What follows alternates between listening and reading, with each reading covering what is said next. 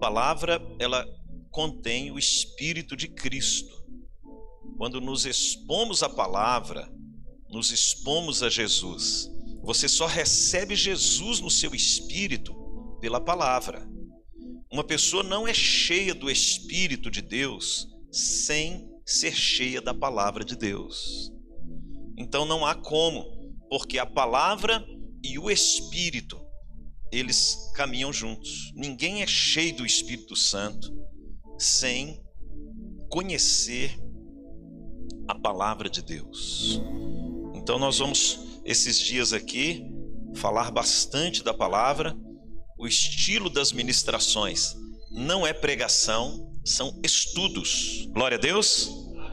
São estudos. Claro que o espírito ele sopra do jeito que ele quiser, mas o objetivo inicial do PDI é estudar a Bíblia.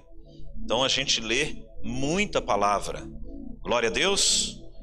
O que que é, qual que é a visão? É de um ambiente de ensino. Não é um ambiente pastoral. Um ambiente pastoral, você tem muitas vezes orientações acerca de condutas, comportamentos, um ambiente profético fala de destino. O ambiente apostólico fala de fundamento e cobertura. Mas o ambiente de ensino é um ambiente de edificação, de construção. Então, nós vamos trabalhar dentro desta visão de ensino. Amém, irmãos?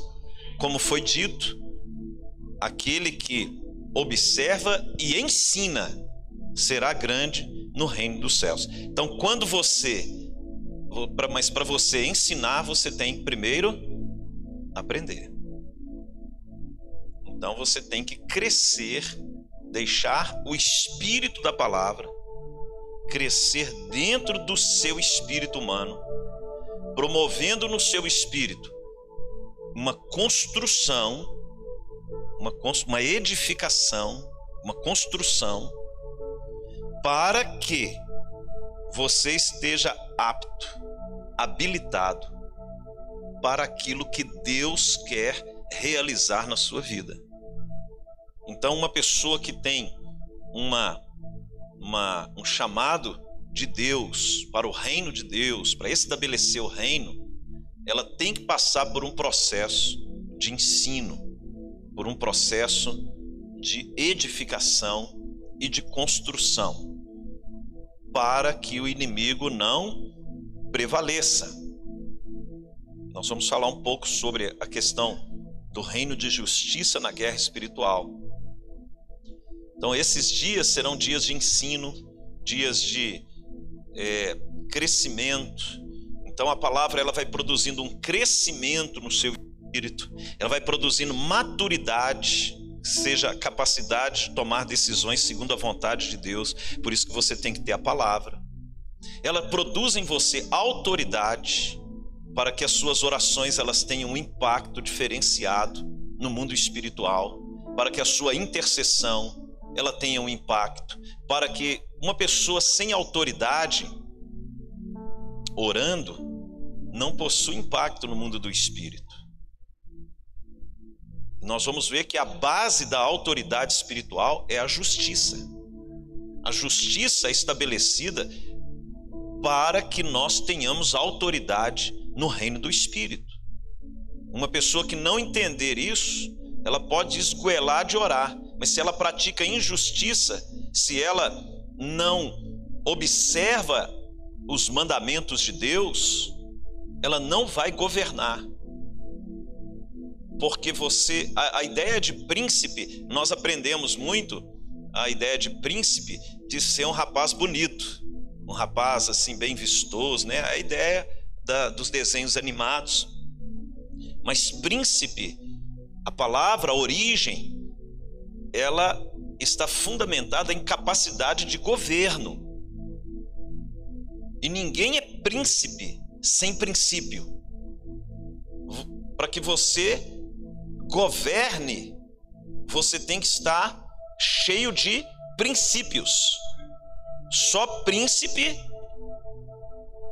é que caminha sob princípios. Uma pessoa sem princípios, ela está sem justiça, consequentemente sem autoridade. Sem autoridade, sem conquista. Sem conquista, ela se torna o reino o reino se torna vulnerável ao ataque do inimigo.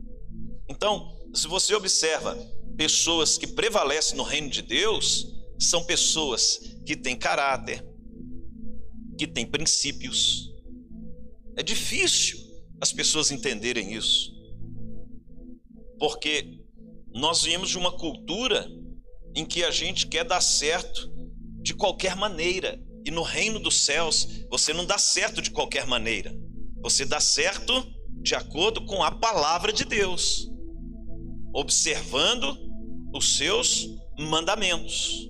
Aquele que tem os meus mandamentos e os guarda. Então, se a pessoa não estuda a palavra, ela só quer poder, movimento, ela não permanece em governo. E aquilo que era para ser estabelecido, sua família, às vezes perde família, perde na vida financeira, perde no ministério, não consegue, tudo que ela edifica, o inimigo vem e rouba, porque ela não tem autoridade. Porque a vida sem princípios é uma vida sem governo, sem autoridade. Por que, que nós temos tanta dificuldade em entender isso? Porque o homem caído, ele já vem com uma natureza de injustiça. A queda do homem estabeleceu uma injustiça no espírito do homem. E isso fez com que o homem perdesse governo, perdesse autoridade. E ali você vê na sociedade nos dias de hoje tanta injustiça sendo praticada, cada um defendendo o que é seu injustiça.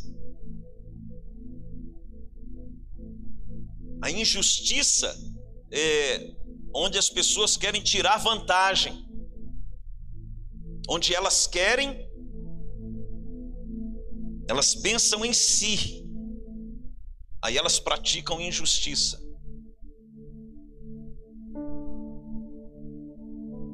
Roubos, apropriação indébita, indevida, pessoa buscando os seus interesses,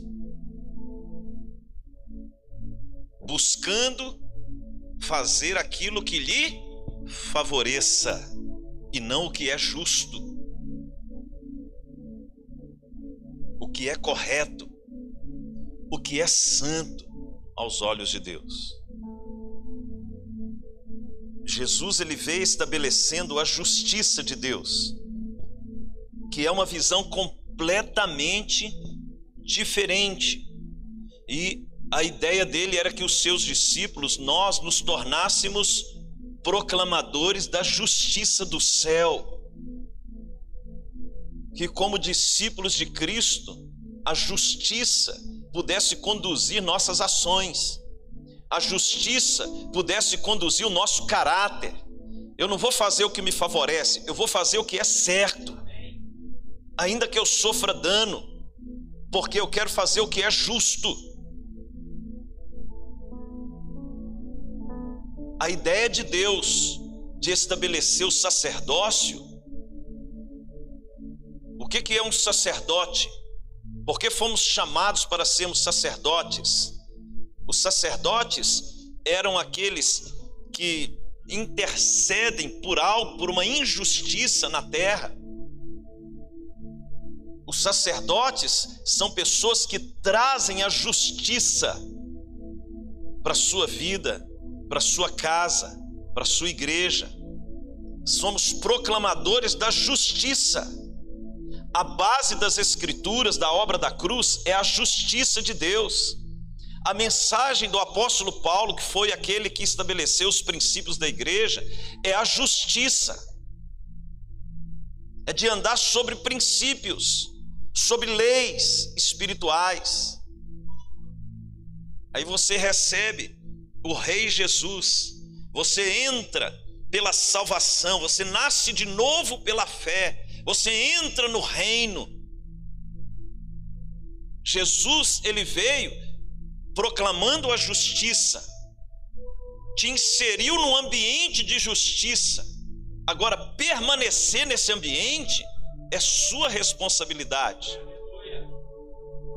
O que Deus fez por nós, nos inserir em um ambiente. O que que significa então para permanecer nesse ambiente? Você obedecer a palavra, a orientação. Uma pessoa assim com muitas áreas da sua vida destruída pelo diabo, você pode ter certeza do que eu estou te falando. Ela pratica injustiça. Ela não se preocupa em fazer o que é certo, mas aquilo que lhe favorece. A justiça de Deus, quando o Senhor estabeleceu o sacerdócio, a ideia dele era que o homem se arrependesse. Para quê? Para que a justiça de Deus viesse sobre ele, e aonde tem um ambiente de justiça, haverá um ambiente de prosperidade, de paz, de provisão de Deus. Deus não abençoa nada errado. Deus não vai desfazer a palavra dele por sua causa.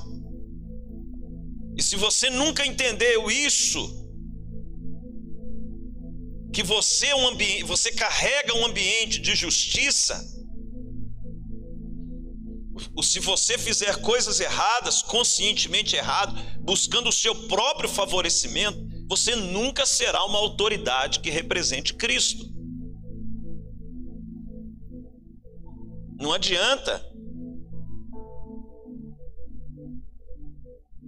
O reino de justiça é nós entendermos qual que é a visão da justiça de Deus. Deus ele tem uma visão sobre a justiça.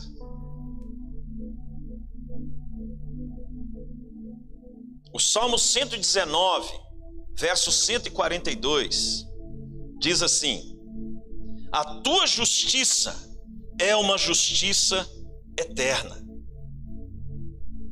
e a tua lei é a verdade. A tua justiça é uma justiça eterna. Então, o cristão que recebeu Cristo, recebeu o Rei, juntamente com o Rei, você recebeu um reino. E o Senhor, ele fala o seguinte para João no dia do batismo: façamos para que se cumpra toda a justiça de Deus. Para que se cumpra toda a justiça de Deus. Buscai primeiramente o reino de Deus e a sua justiça. É para buscar a justiça Bem-aventurados aqueles que têm fome e sede de justiça, porque serão fartos. A justiça faz uma pessoa bem-aventurada. Mateus 5, verso 6. Fome e sede de justiça. O que significa isso? Pessoa que tem fome e sede, você sabe o que é ter fome e o que é ter sede.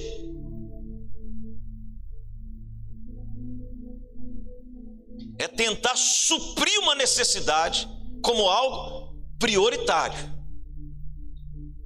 Quando você está com muita fome, você não consegue nem pensar direito. O seu organismo ele se movimenta, dando sinais para o seu corpo fome e sede de justiça. Mas o tanto de crente safado que a gente tem no nosso meio, que não busca justiça, ele busca aquilo que lhe favorece, não representa Cristo, não representa o reino.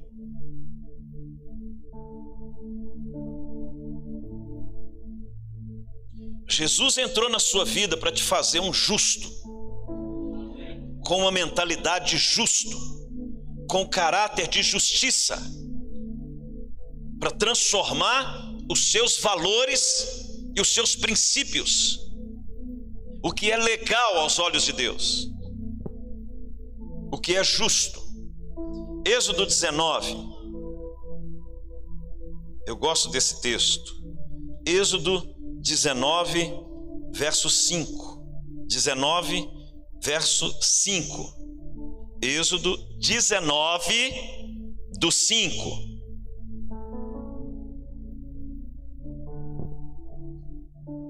Fica a dica. Êxodo 19, barra 5.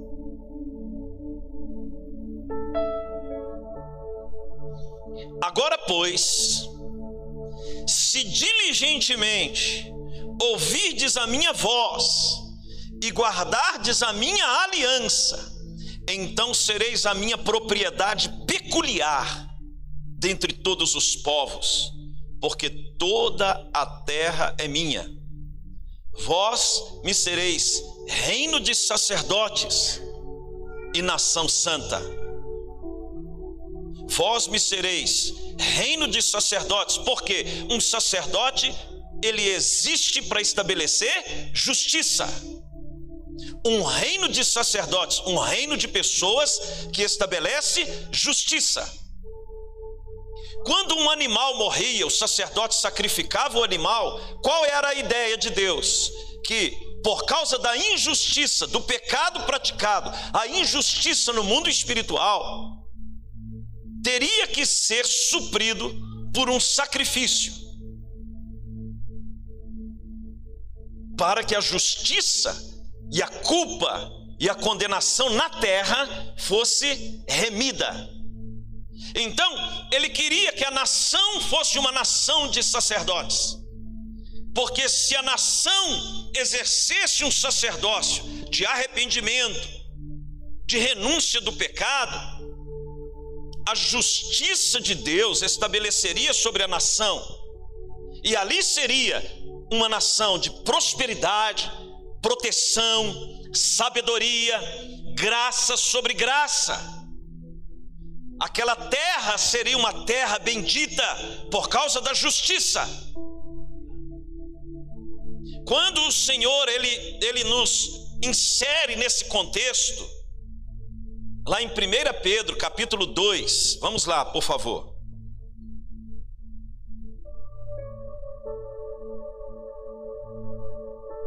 Primeira Pedro capítulo 2,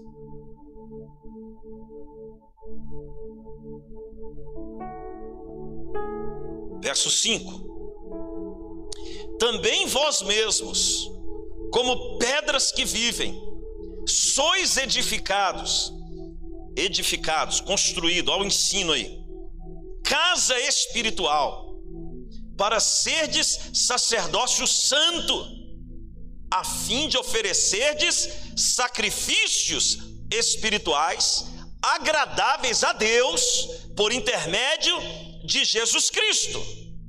Amém? Então, sacrifícios espirituais agradáveis a Deus, o que, que significa isso? Trazer a justiça por intermédio de Jesus Cristo. Então, quando uma pessoa é salva e ela é inserida no reino espiritual de Cristo, ela é inserida como um sacerdote santo, para que as práticas espirituais da oração, da palavra, da adoração, traga a justiça de Deus sobre sua vida, para que a glória de Deus seja estabelecida. E se não há sacerdócio, não há justiça. E o seu trono, o seu governo, sua autoridade é estabelecido no ambiente de justiça. Então não há como você governar sem sacerdócio. Se é o sacerdócio que traz a justiça. Naquele tempo de Êxodo 19, os animais morriam. Em Cristo, Ele é o Cordeiro de Deus que tira o pecado do mundo. Ele é a nossa justiça. E através do nosso sacerdócio, através de Cristo, nós somos justificados. É removido a culpa. A terra é curada para que a glória de Deus seja manifesta.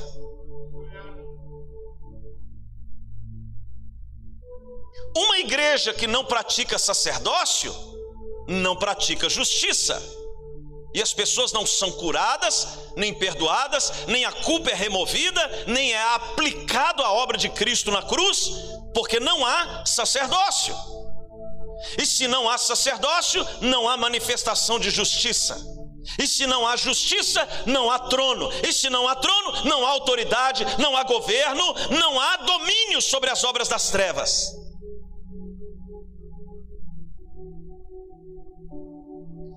reino de justiça fala que para você se tornar um justo, você tem que viver pela fé, pelo espírito da fé.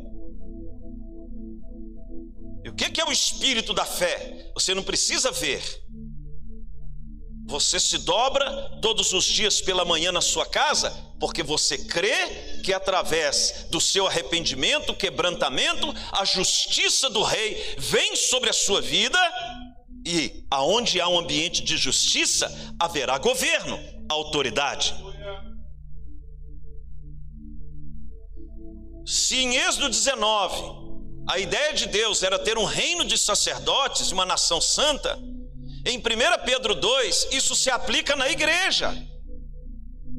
Vós sois sacerdócio santo, a fim de oferecerdes sacrifícios espirituais agradáveis a Deus, por intermédio, por meio de da obra de Cristo. Então a pessoa quer dar certo no peito e na raça. Preste atenção, isso não funciona com Deus. Sinto muito te desapontar. O que funciona com Deus é Cristo.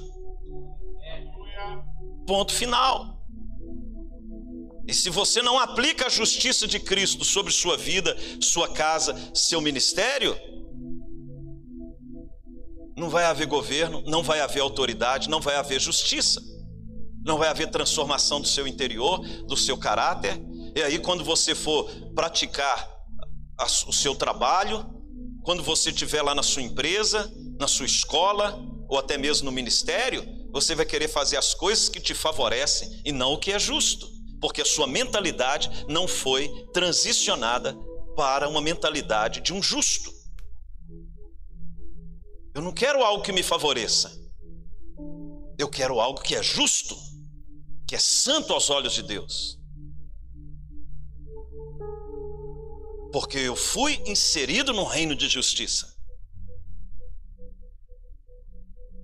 Deus não abençoa coisa errada. Logo em seguida, Israel passa por várias situações. Eu vou dar uma esticadinha no tempo aqui. E logo depois de Josué, eles se perdem. Os juízes começam a governar ali na região das, das tribos, até que se levanta um libertador chamado Gideão. E qual que era a ideia do povo? Vamos lá em Juízes para ver isso, porque tem muito a ver com a ideia de muita gente hoje. Juízes 8, verso 23.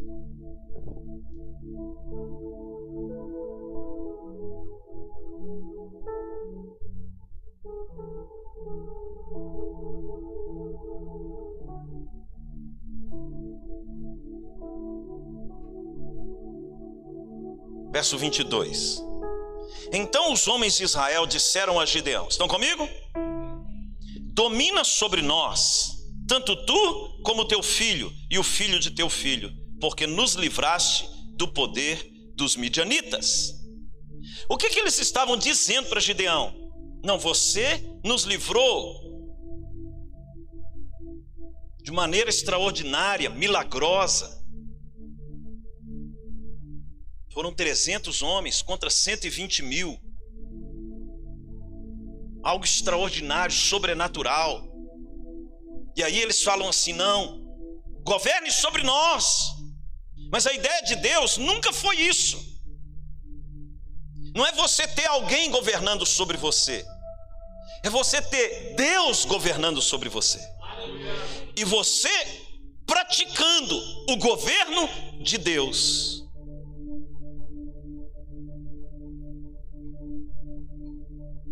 Olha o que Gideão responde, verso 23. Porém, Gideão lhes disse: Não dominarei sobre vós, nem tampouco meu filho dominará sobre vós, o Senhor vos dominará. Qual que é a ideia de um justo? O justo, ele não usa a obra de Deus para se favorecer. O justo, ele não usa as coisas deste mundo para se favorecer.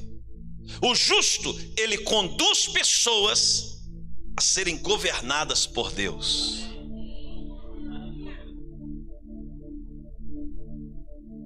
Muitas vezes, quando alguém fala assim: Olha, eu quero ter um líder que me governe, é porque ela não quer ser transformada.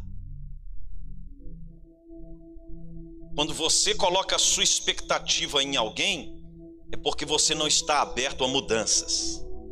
E você quer que o outro faça aquilo que você deveria fazer.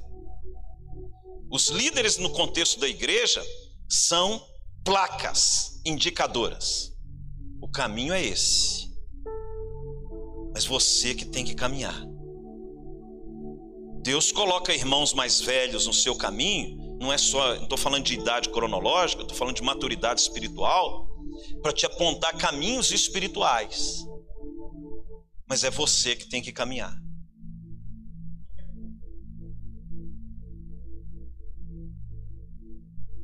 Gideão, ele viu o que Deus fez. E ele sabia que Deus governar sobre eles era muito melhor do que ele governar. Imagine se ele não fosse uma pessoa com uma mentalidade de justiça, se ele fosse uma pessoa com o coração corrompido. Ele ia falar: Cara, agora consegui um emprego, ser rei sobre esse povo.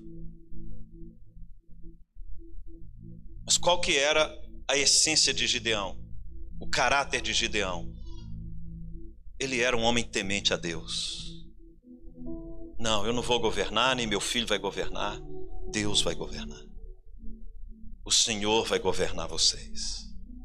A ideia de Deus no coração de Gideão era que o seu povo, Êxodo 19, verso 5, vós me sereis nação santa reino de sacerdotes.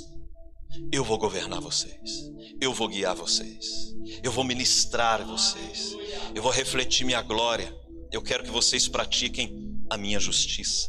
Vocês vão praticar o sacerdócio. Vocês vão se arrepender dos seus pecados. Vocês vão procurar dar ouvidos à minha lei, colocar em prática os meus ensinamentos e através disso o meu governo virá sobre a nação. Eu vou curar a sua terra, eu vou curar a sua família, eu vou curar você, eu vou estabelecer o meu reino sobre sua vida. A justiça de Deus.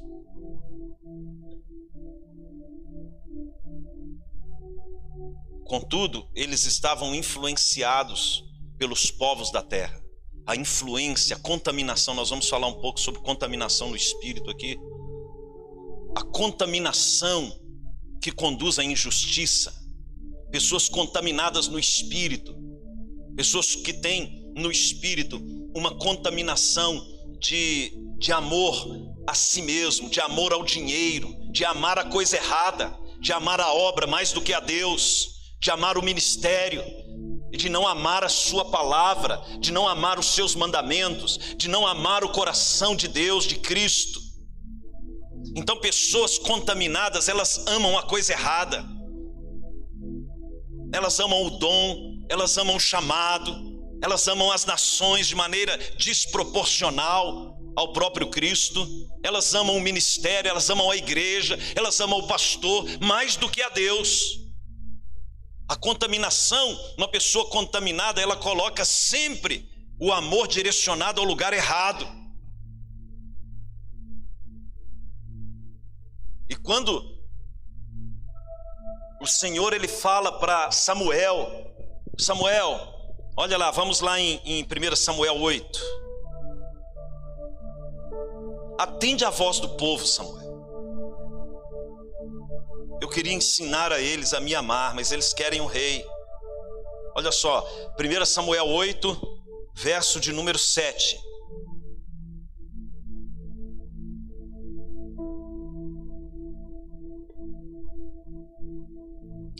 Disse o Senhor a Samuel: Atende a voz do povo em tudo quanto te diz, pois não te rejeitou a ti, mas a mim, para eu não reinar sobre ele.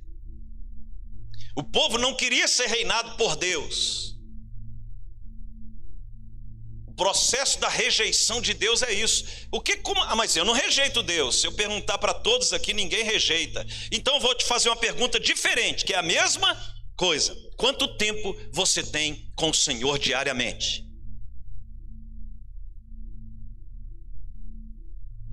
Vou falar de hoje, dia 7 de janeiro de 2022. Quanto tempo você ficou com Deus hoje? Se você rejeita a Deus, você vai achar que Deus ele recebe a sua oferta de qualquer maneira. E a gente olha e fala assim: nossa, como que Israel poderia rejeitar Deus? Querer um rei sobre eles? Mas tem algo que reina no seu coração, que não é Deus, é uma casa, é um chamado, é uma pessoa, é o dinheiro. Na medida que você não tem o Senhor para governar o seu coração, você vai colocar outra coisa para governar suas atitudes.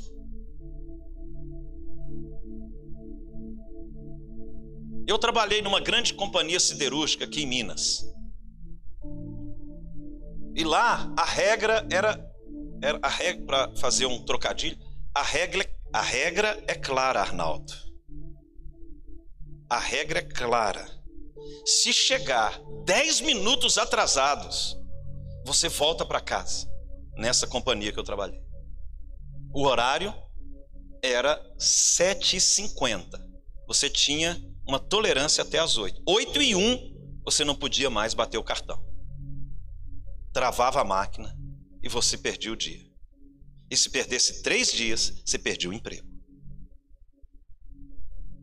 Então, a empresa não estava preocupada de saber se eu queria ir trabalhar na segunda-feira de manhã ou não. A regra era 10 minutos de tolerância. Quando era 8 e 5, o departamento que eu trabalhava, eu sou economista de formação, era o setor de exportação do ferro Gusa na época. Então, era muita gente que trabalhava na documentação, exportação, formação do preço internacional, variação do dólar. Você tinha uma série de pessoas ali trabalhando, era uma equipe, grande equipe. Porque você vendia para a Rússia, você vendia para a Europa, vendia para os Estados Unidos, você tinha vários clientes, cotação de moedas diferente, pessoas que tinham que fazer análise de preço e tal, era, era o trabalho. E pessoas que atendiam mercados internacional diferentes. Se eu chegasse 8 e 5 lá no setor, estava todo mundo trabalhando. Só que com Deus a gente não age com esse rigor. Se no mundo secular existe um rigor por causa de um emprego, a pessoa querendo ou não, ela, eu tinha que acordar às seis horas da manhã, Querendo ou não, eu tinha que pegar ônibus cheio na época. Querendo ou não, para manter aquilo que eu valorizava, que naquele contexto era o meu emprego. Agora, para com Deus, não, eu estou no PDI, eu não preciso orar. Não, agora, hoje é meu aniversário, não preciso orar. Eu estou é uma questão de quem você prioriza. Se para um trabalho você tinha que ter uma disciplina, imagine se a vossa justiça não excederem muito a justiça dos religiosos. Nós pensamos que vamos receber o reino dos céus de qualquer maneira, com desonra a Deus, rejeitando a Deus diariamente, não estabelecendo como prioridade um tempo para Deus. Você quer reinar sem estabelecer a justiça de Deus? Lá era lei, lei, era 10 minutos de tolerância. Eles não se importavam se o pneu furou, problema seu. Trabalhei lá cinco anos, cheguei atrasado uma vez como eu me, aquilo vem à minha memória. Cara, se eu fazia isso para o mundo, por que, que eu não vou fazer isso para as riquezas eternas? Se eu acordava cedo, tinha uma disciplina, procurava chegar sempre 20 minutos antes para ter uma margem. Agora, para as coisas eternas.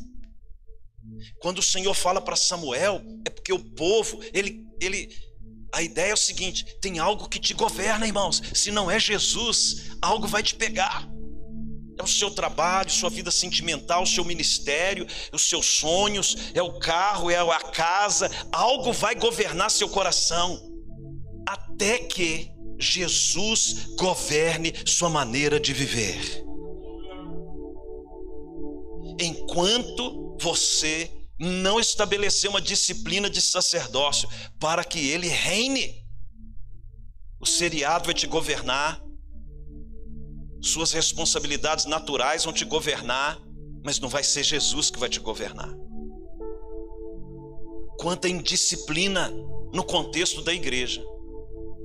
E quando o Senhor, eu estava lendo esse texto, e fala assim: Não, Samuel, eles não estão rejeitando você, eles estão rejeitando a mim. Eles não estão rejeitando Sua palavra. Eu não estou falando aqui de um. Eu estou falando do maior, um dos maiores profetas que pisou nessa terra. Quando Samuel chegava, a nação inteira se prostrava. Tamanha a autoridade que aquele homem carregava no seu espírito. Por quê? Porque ele, desde pequeno, exercia um sacerdócio junto com Eli. Ele cresceu no ambiente de sacerdócio. Samuel, uma figura de Cristo. Ele foi sacerdote, ele foi juiz e ele foi profeta. juiz é a figura de um rei.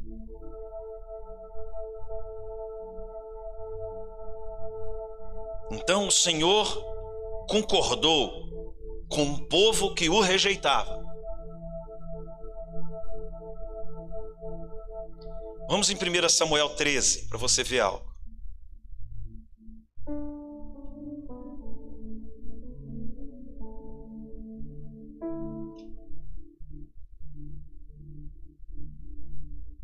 Verso 8. Então Saul, eh, perdão, esperou Saul sete dias, segundo o prazo determinado por Samuel.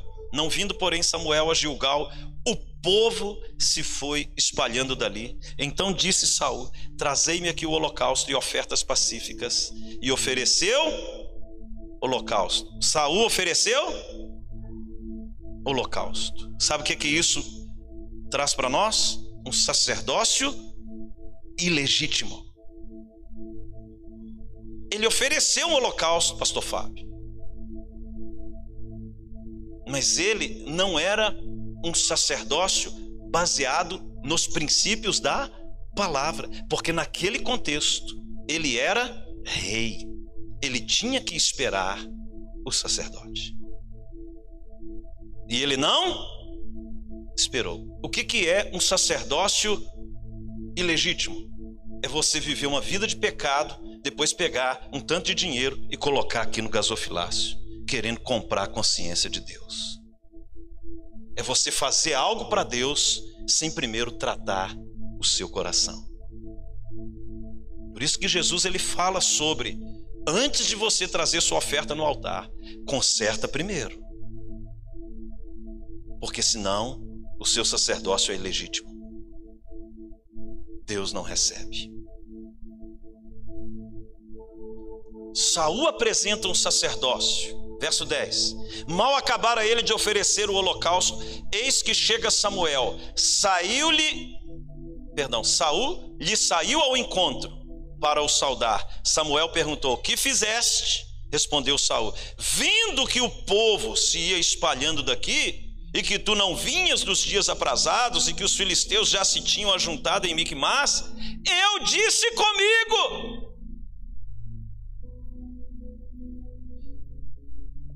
O foco de uma pessoa desalinhada com o reino de Deus é quando ela está focada em si e não na vontade de Deus. Eu disse comigo: agora descerão os filisteus contra mim a Gilgal, e ainda não obtive a benevolência do Senhor, e forçado pelas circunstâncias, forçado pelas circunstâncias,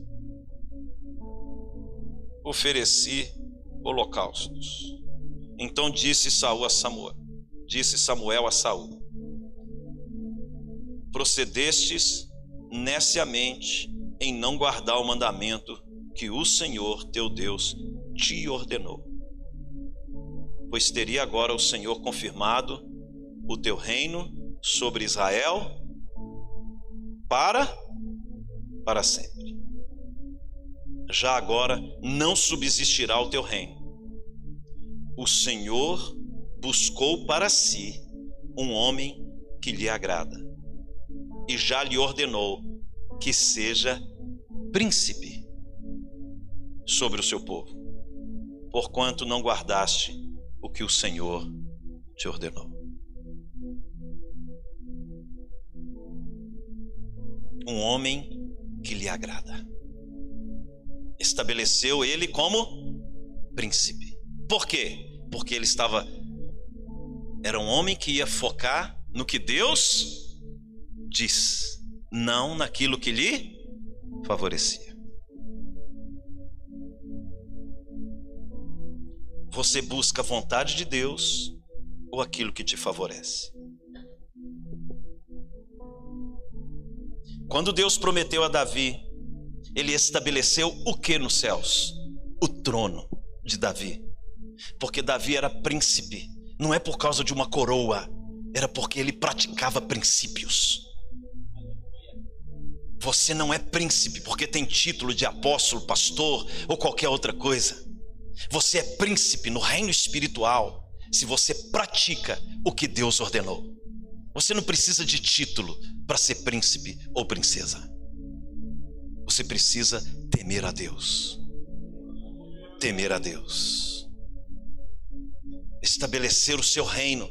E Deus, quando Davi, e vocês conhecem a história de Davi, ele não matou Saul por causa de princípios. Davi ele viveu uma vida em cima de princípios. Ele errou, se arrependeu. Após a sua queda e restauração, Deus lhe chama o homem segundo o meu coração. Por causa de princípios. E aí, a promessa sobre Davi veio a partir do governo, o seu trono será estabelecido para sempre. Na aula de primogenitura vocês vão ver isso, porque até aquele momento a primogenitura estava sobre Levi. E ele move a primogenitura da tribo de Levi para a tribo de Judá, que era a tribo de Davi. E por isso que Jesus vem da descendência de Davi, o leão da tribo de Judá e estabelece no mundo espiritual uma descendência por causa da sua justiça. Meu irmão, o seu caráter é muito mais importante do que os seus talentos. Você praticar a justiça vai te conduzir a um lugar em Deus muito mais profundo do que você estar tá aqui pregando, dançando, fazendo qualquer outra coisa diante dos homens. Saul perdeu uma herança espiritual porque ele não entendeu as leis do sacerdócio.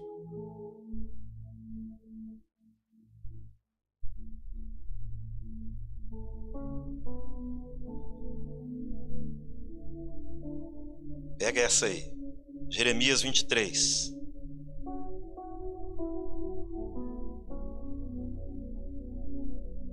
Aí a gente começa agora o que aconteceu com a tribo de Judá. Recebe a primogenitura, recebe a porção dobrada, recebe a responsabilidade do irmão mais velho, primogênito. Ele recebeu da parte de Deus uma posição para representar a vontade de Deus na terra. E eles começam então a falhar aonde? No sacerdócio. Quando eles param de praticar o sacerdócio, quando eles começam a exercer um sacerdócio contaminado, quando eles começam a levantar altares a outros deuses, principalmente a Baal, juntamente com o Deus de Abraão, eles começam a falhar no sacerdócio, porque um sacerdócio impuro não traz a justiça de Deus. Somente um sacerdócio santificado, purificado, pode trazer a justiça. E como a tribo de Judá, a região de Jerusalém, a tribo do sul, não estava exercendo um sacerdócio aprovado, Deus começa a levantar os profetas. Porque aonde o sacerdócio é ruim, Deus vai levantar profetas. Os profetas eram a resposta de Deus para um sacerdócio desaprovado. Eu não estou falando que eles não tinham sacerdócio, eles tinham altares, mas eram altares contaminados. Então Deus levanta Jeremias. E Jeremias vinha um profeta e falava com o rei: Não, rei, você pode fazer. E Israel estava prosperando nesse tempo. A, a, tribo de Judá estava prosperando. Rei Joaquim estava lá no governo. E vinha um profeta e pá, e pá, só coisa boa. Já viu profeta só de coisa boa? Aí levanta Jeremias, fala: Vocês vão para o cativeiro. E o cara: Não, você está endemoniado. Pega Jeremias, joga ele na prisão. Porque, não, vocês não estão temendo a Deus, com certo sacerdócio. Alinha a justiça, pratica o que é certo, volte-se para a palavra, alinha seu coração com o céu. Seja segundo o sacerdócio, segundo a vontade de Deus. E Jeremias vem profetizando, batendo, batendo, batendo, batendo na tribo de Judá, no reino do sul. E Jeremias começa a escrever. Ele vai falar do Shemitah nesse tempo aqui, dos 70 anos de cativeiro da Babilônia. Ele foi um profeta sobre esse tempo. Olha só o que ele diz aqui, Jeremias 23, estão comigo? Verso 5. Eis que vem dias, diz o Senhor, em que levantarei a Davi um renovo justo, e rei que é, reinará e agirá sabiamente e executará o juízo e a justiça na terra. Nos seus dias, Judá será salvo, Israel habitará seguro. Será este o seu nome com que será chamado Senhor, justiça nossa. Cristo de Deus veio trazer a justiça de Deus.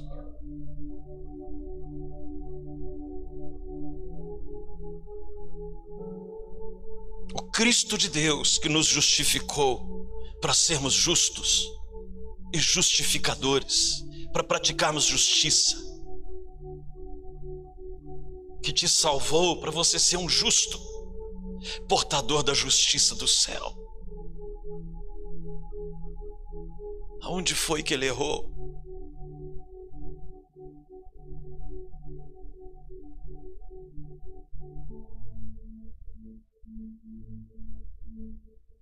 Por que, que as pessoas só pensam em si?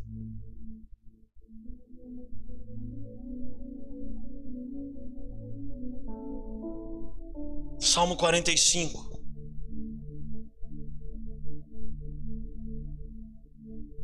É uma profecia sobre o trono do Senhor. Salmo 45.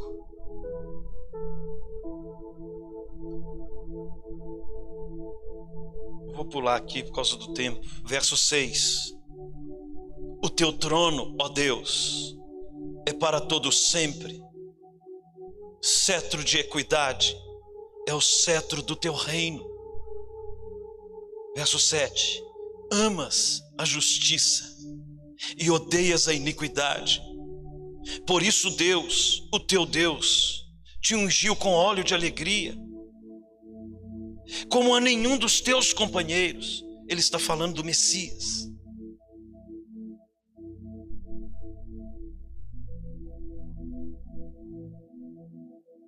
O teu trono é para todo sempre. Entenda que no mundo espiritual não há governo sem justiça. Por que que Jesus, ele assentou-se no trono de Davi como rei, como filho de Davi, como Messias? O que que havia em Davi que agradava tanto os olhos de Deus. Você pensa que é porque ele tocava, ah, porque ele era um bom guerreiro? Não. É porque ele era justo.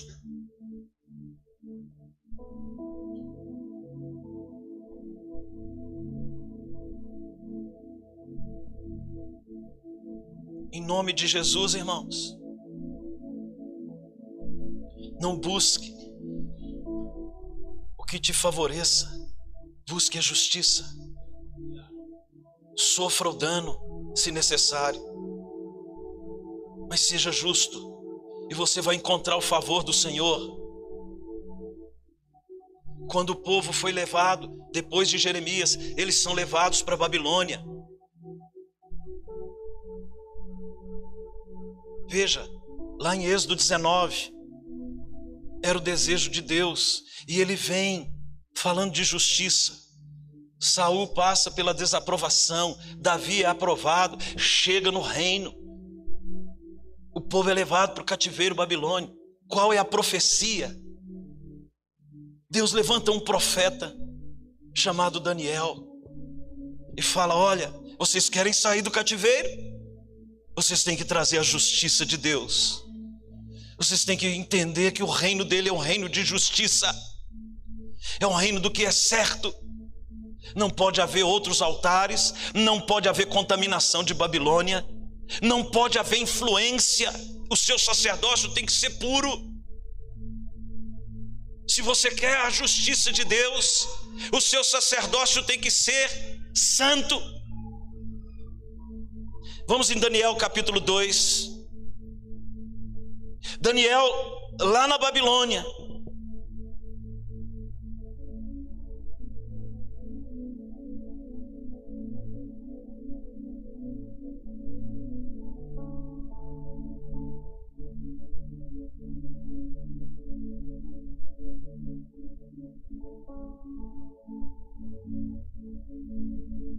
Ele é chamado para interpretar o sonho do rei.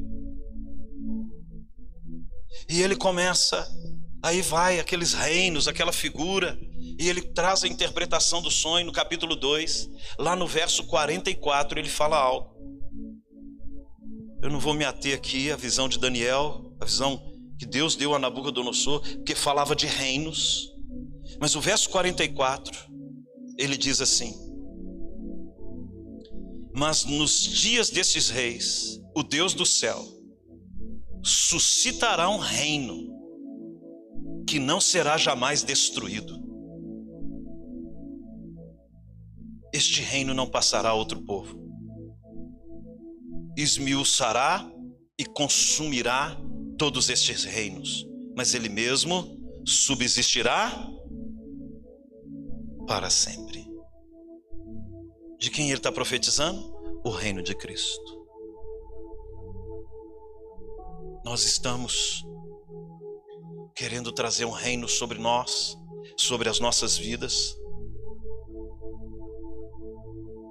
essa profecia, se você estudar o contexto, capítulo 2 de Daniel, você vai entender que era o cumprimento do reino no tempo do Império Romano, segundo as profecias reveladas, que veio os Medo-Persas, depois o Império Grego, depois o Império Romano, e nesses dias, quando fala assim, no verso 44, olha aí, nestes dias destes reis, ele já está no contexto do Império Romano. Ele está falando, ele vai suscitar um reino que não terá fim. Quantos estão entendendo, irmãos?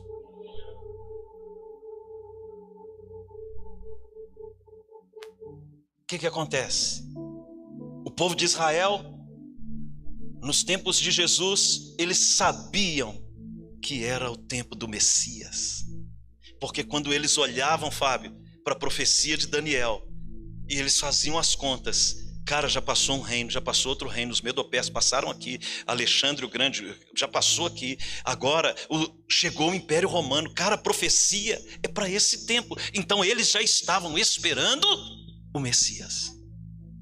Por isso que quando entra no Império Romano, eles já tinham expectativa do Messias.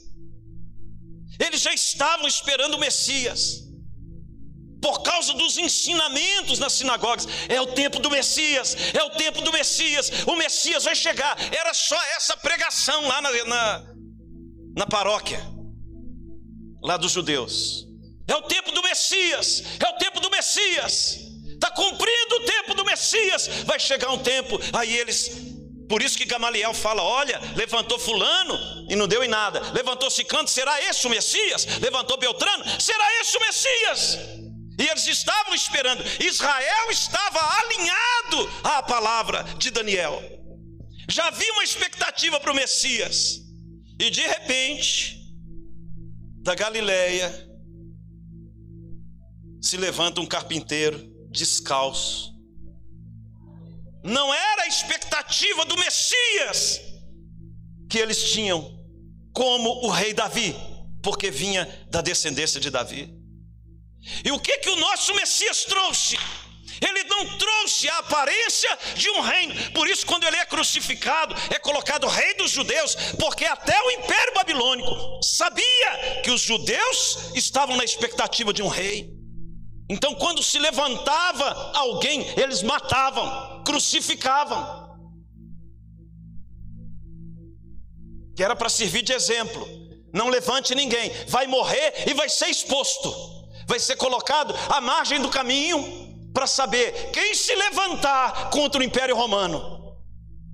Vocês estão falando aí dos seus messias e era desse jeito. Quando você lê o que os historiadores escreviam, vocês estão esperando o Messias para sobrepor a César?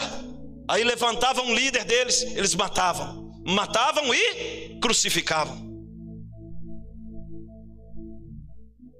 Quando aparece o Galileu, o Nazareno, da região da Galileia, pregando a justiça,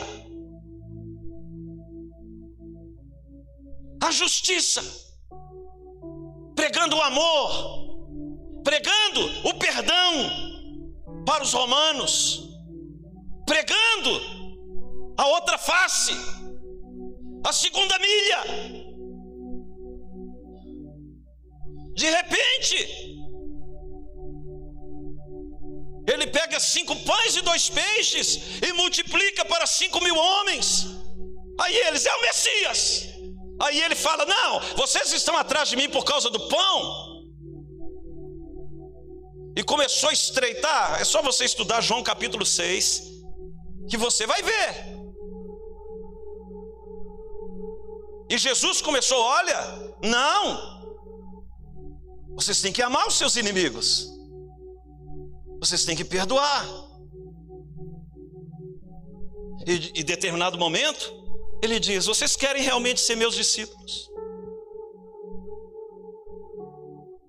Vocês estão dispostos?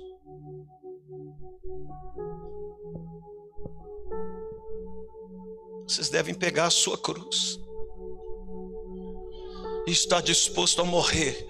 Jesus, quando ele fala da cruz, ele não está falando que a cruz é sua doença, que a sua cruz é a sua dívida, que a sua cruz é o seu casamento. A gente pensa que cruz para nós é o que a gente que nos faz sofrer aqui nesse mundo. Não, Jesus quando fala tome a sua cruz, ele diz assim: você tem que estar disposto a morrer pelo meu reino para ser digno dele.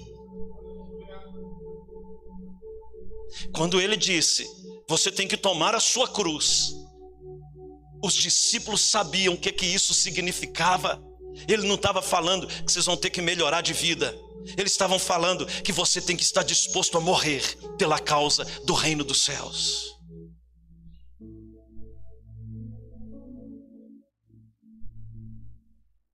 Nós temos uma ideia muito errada sobre a cruz. Por isso que a gente vive um evangelho tão baixo, tão fraco tão raso, porque nós não entendemos o que é a prioridade do reino e a sua justiça. Jesus não veio para melhorar a sua vida, ele veio para matar você. A sua justiça é como trapo de imundícia aos olhos de Deus. Isaías fala isso. Ele veio te convidar a renunciar à sua vida.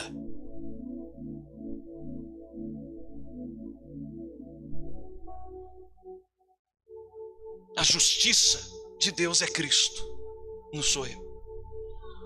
A justiça de Deus opera em mim quando o Espírito da palavra começa a me transformar a ponto de mudar a minha consciência de que eu não sou mais o centro da minha vida, mas Cristo é o centro da minha vida.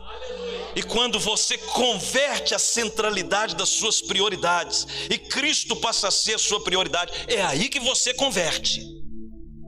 Você não converte quando vem para a igreja, quando você recita versículo, você pode saber a Bíblia toda, mas se Cristo, ele não é o centro, a justiça de Deus não está operando em você.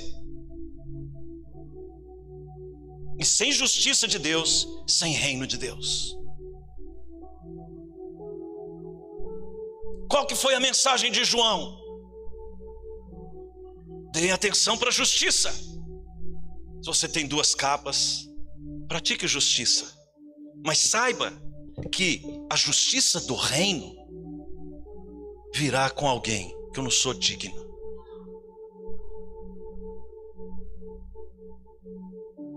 Seja justo na justiça de Cristo. E João vem pregando: o reino está próximo, o reino está próximo. Arrependei-vos, saia do centro, saia do centro. Não é você o centro. Receba o Messias, o reino está próximo. Aí, quando eles viram João pregando, será ele o Messias? Será que ele é o Messias que estava prometido por Daniel? Eles achavam que era João. Herodes manda prender João, vai conversar com João.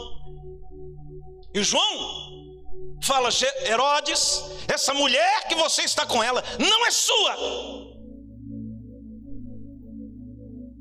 Porque João trazia a justiça. Quem carrega a justiça denuncia o que é errado.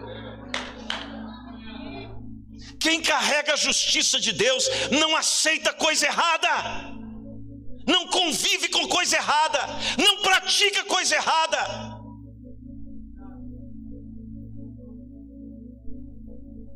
Mas eles vão te matar, João. Eles não podem matar quem já morreu.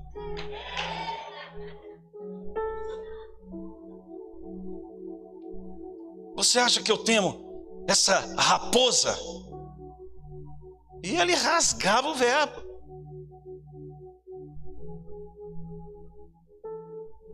Eu não sou digno daquele que é o Messias. Quem é você então? Eu sou a voz que clama. Eu vim preparar o caminho. Porque quando ele vier,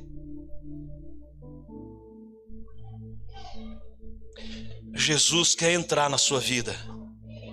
Eu só estou preparando o caminho. Se você se arrepender e renunciar à injustiça, quando ele vier sobre você, o reino dele virá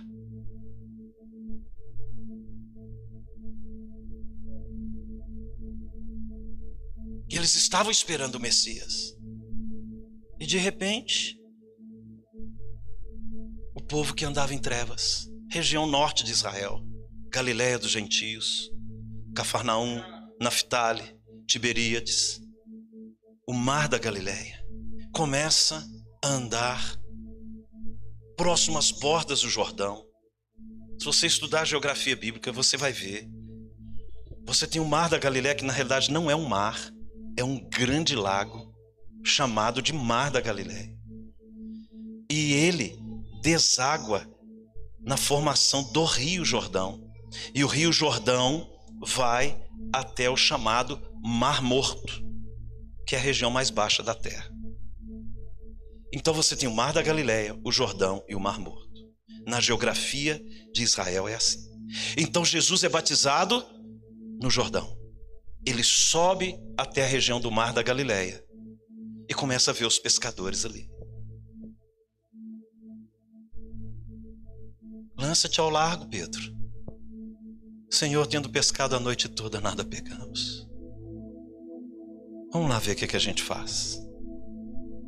Aí ele está lá, de repente um peixinho pequeno vê ele no barco. E os peixes durante o dia vão lá para o fundo por causa da claridade. E esse peixinho vai e assovia. Pessoal, o Messias está lá em cima no barco. Manda um zap. Pessoal, acorda. Sério? É ele? É ele? Vamos subir todos. Vamos. Vamos ficar à direita do barco, dá para a gente ver melhor. Pedro lança do lado direito a, a rede. Mas o pescador vai pegar a gente. Tem problema não. É melhor morrer aos pés dele do que viver sem ele. Aí um vai e grita: Então pega eu, Jesus. Pedro lança a rede.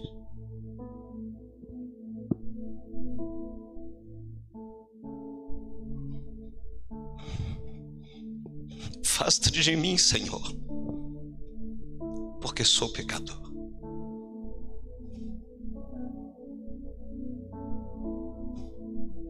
Vem, Pedro. Você vai ser pescador de homens. Eu vou manifestar minha justiça em você. E quando ele nega Jesus três vezes, e Jesus o perdoa, Jesus o resgata. Quem experimentou a justiça de Deus não tem vergonha dele. Quem experimentou o perdão de Cristo, quem foi justificado por Ele, quem entrou nesse reino pela graça dEle, quem sabe o que Ele fez na sua vida, quem sabe de onde Ele te tirou, do lamaçal, das mãos do diabo, da cachaça, da prostituição, da mentira, da ilusão, das drogas, da idolatria. Quem foi resgatado desse mar de miséria que é esse mundo sem Cristo? Sabe o que é a justiça de Deus aplicada em si. Pedro se tornou um dos homens mais extraordinários da igreja, um portador da justiça. Um homem que teve tanta graça que quando ele passava a sua própria sombra, curava os enfermos. Mas teve um tempo que a sombra de Pedro não fazia nada. Sabe por que, que a nossa sombra muitas vezes não faz nada?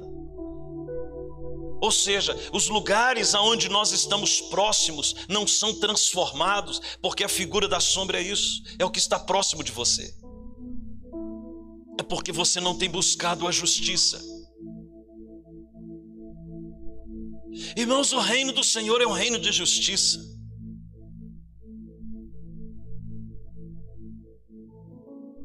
Eu vou terminar aqui.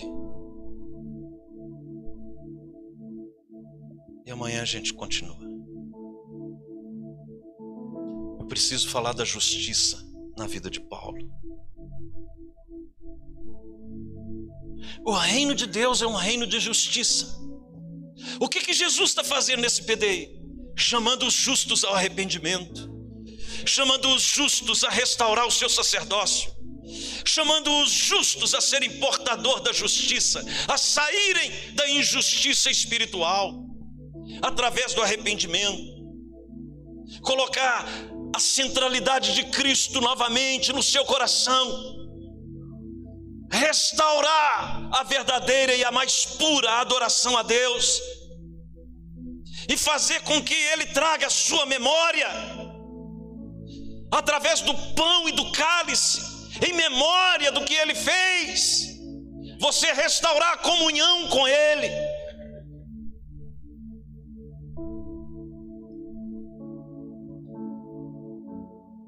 O que Deus pode fazer com um menino ruivo atrás das malhadas.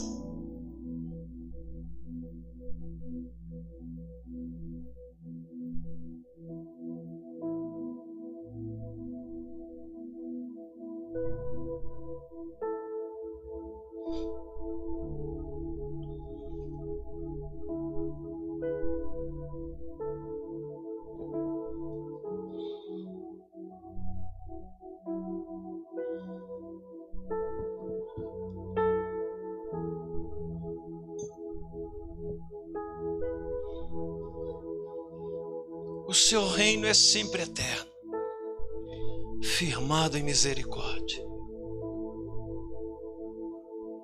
Só vai governar quem pratica justiça.